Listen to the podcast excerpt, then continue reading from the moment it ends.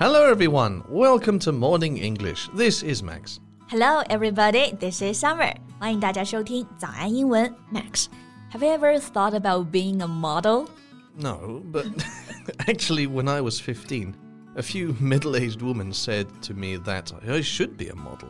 Really? Not one, but a few women. They were not wearing glasses. no.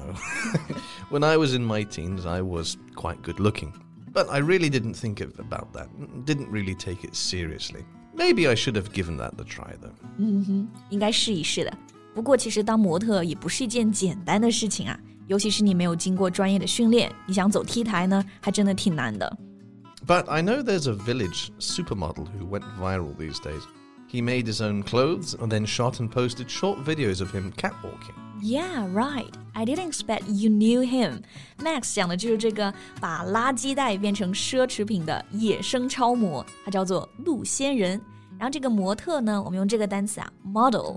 超模就是 supermodel，她自己的头衔是乡村超模 （village supermodel），也有人叫她野生超模 （wild supermodel）。I find this story quite interesting and inspiring.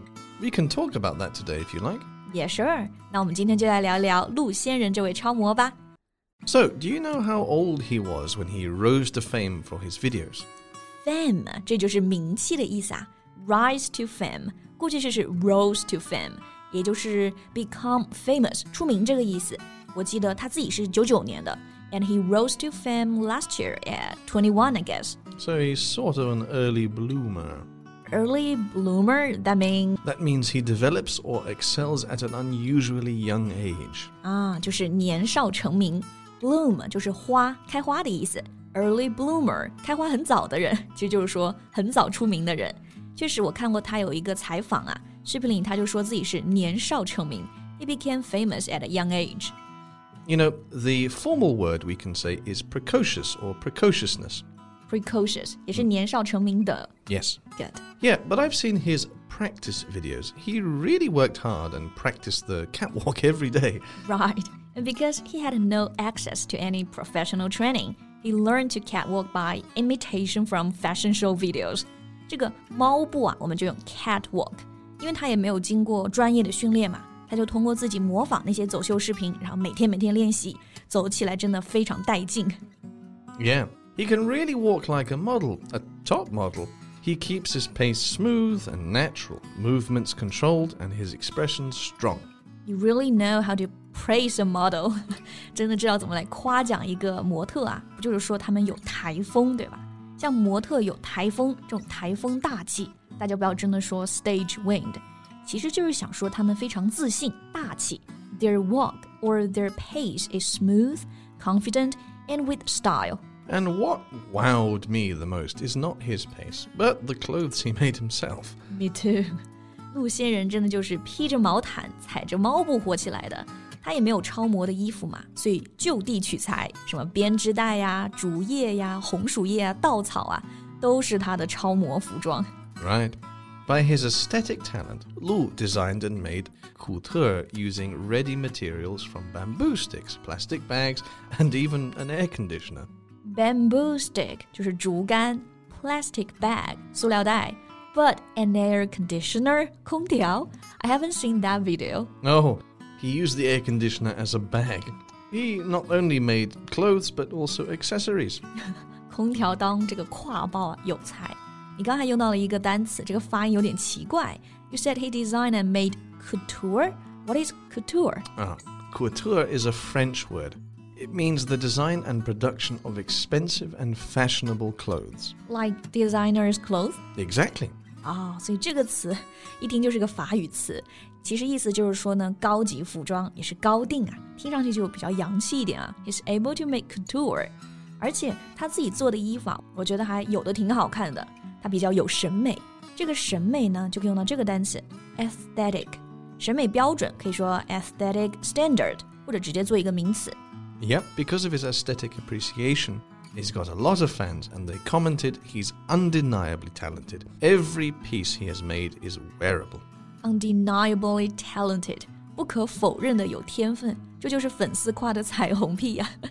但其实啊，他一开始发这些视频的时候，还是有很多人骂他的， 说他不男不女，哗众取宠。At the beginning, it was hard for him. Yeah. Did you know when I was younger, I made a jacket from a napkin?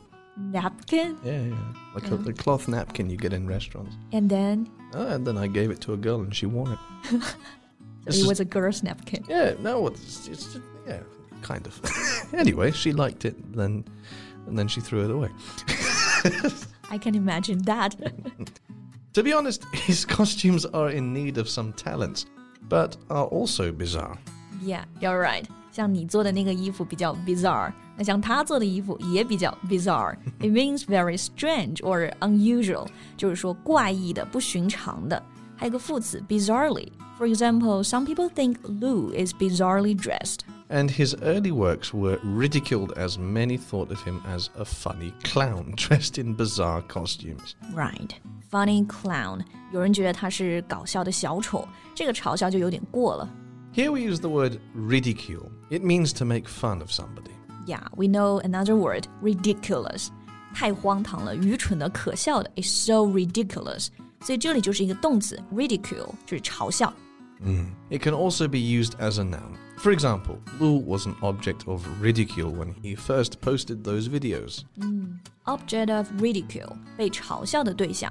But luckily, he managed to transform from the object of ridicule to the model on the international runway. Right. Runway is another word we should know. It has the same meaning as catwalk, a raised structure along which models walk in a fashion show. 我们平常说 T 台，但英语其实不说 T stage，更地道的表达就是这个 runway，可以跑的路，可以指飞机跑道，但是在美式英语中呢，就是 T 台的意思。 I once saw a report on Lu, and the title goes Meet the Village Supermodel From China's Countryside to International Runways. 从中国的乡村走上了国际的 T 台 International Runway，而且啊，他不仅走上国际 T 台，他还上了米兰时装周。 That's why I think he is inspiring. His story serves to inspire even more content creators, as his efforts and persistence to his dream make it possible to a person at the Milan Fashion Week. 对，真的，他的故事呢还是比较激励人的。一个好的内容创作者呢，凭借自己的努力和坚持，是可以实现自己梦想的。这个努力和坚持就可以说 effort and persistence。 I remember him saying he has had a supermodel dream since he was 10, still in primary school. He saw a fashion show on TV when he felt it was so cool to do that on the runway. 对，他是十岁的时候呢看模特走秀，觉得太酷了，一直就有一个超模梦。那现在我觉得他也算是实现了自己的梦想吧。